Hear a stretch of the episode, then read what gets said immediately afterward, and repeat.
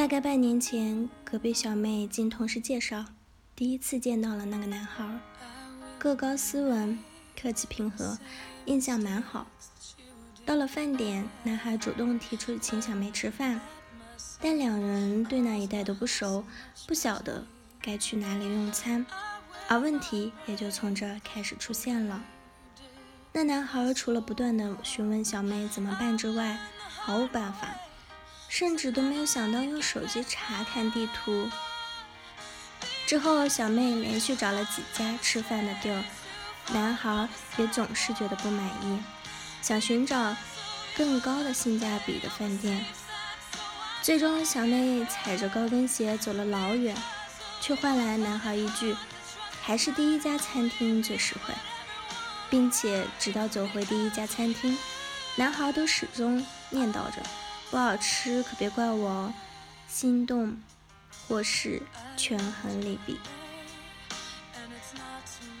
小妹是一位八七年的上班族，即将步入三十岁大关，对婚姻也有些着急。在感情中，不论是谁啊，都希望自己是被爱的那一方，而不是在对方的权衡犹豫中。被搁置在半空，一方拿真心去付出，另一方却只是在考虑自己的利益得失。于是，随着时间的流逝，失望会越来越重，并最终变成绝望，逼着你接受那个现实：他其实对你没有多动心，不过是在权衡而已。那时的小妹就是这种状态，无足轻重是种什么感觉？一个月前，小妹刚好到那个男孩公司附近见客户，恰巧天下起了雨，就打了个电话给男孩，问他能不能帮忙送把伞。他想，男孩应该会飞奔飞奔下来，哪怕没有那么夸张，至少也会请他在附近避避雨等等。然而电话那头传来的却不是极不耐烦的声音。你去超市买一把不就好了吗？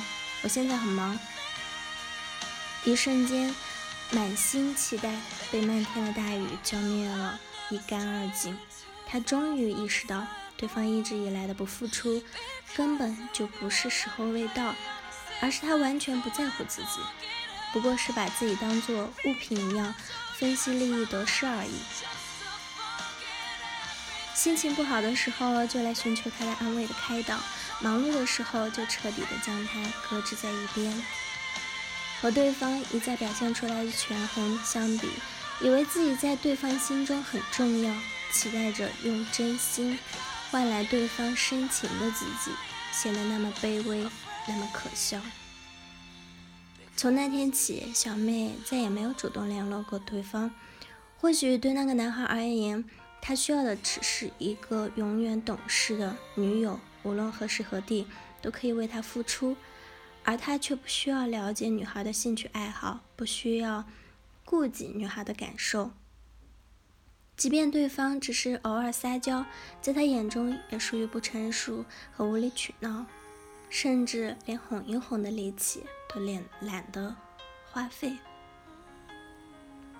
试想想，若小妹没有结束这段感情，而是继续卑微的维持下去。甚至步入婚姻，她以后的生活又该如何？一方是国王，并不意味着另一方就一定是王后，还有可能是婢女。珍贵如你，又何必要爱得如此卑微？每个女孩都很珍贵，每个女孩也都有资格追求自己的幸福。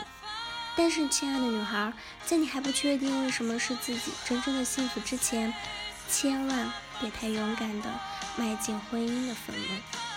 如果你认真考虑过婚姻这件事儿，请在那之前先问问自己的内心：你和他生活能不能愉快的做你自己？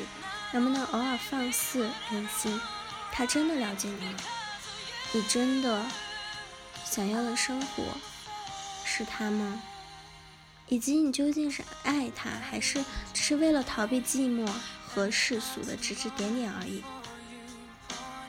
记得之前和朋友讨论过一个问题：是要继续等待爱自己的人结婚，还是要找一个条件合适的人结婚？我始终认为，女人要等，不要找；男人得找，不要等。一个追寻内心挚爱的男人，多半是愿意承担责任、顶天立地的勇敢男子。一个等得起的女人，多半是内心强大，在寂寞与岁月面前仍然能昂首挺胸的独立女子。说白了，婚姻不过是一场心甘情愿的犯贱。美好的婚姻不外乎他细水长流的呵护你，而你日渐情根深重，用余生回报。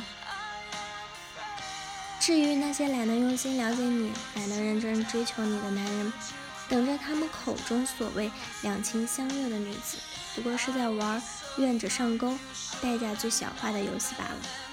想让他们负责任和付出，傻丫头们最好还是别幻想了。生活中的孤独要学着自己去享受，因为对方不会总是那个在危难时刻挺身而出的柳大伟。爱若卑微，那就算了。好了，以上就是今天的节目内容了。咨询请加微信 jlct 幺零零幺或者关注微信公众号“甘露春天微课堂”收听更多内容。感谢您的收听，我是 c e l i n e 我们下一期节目再见。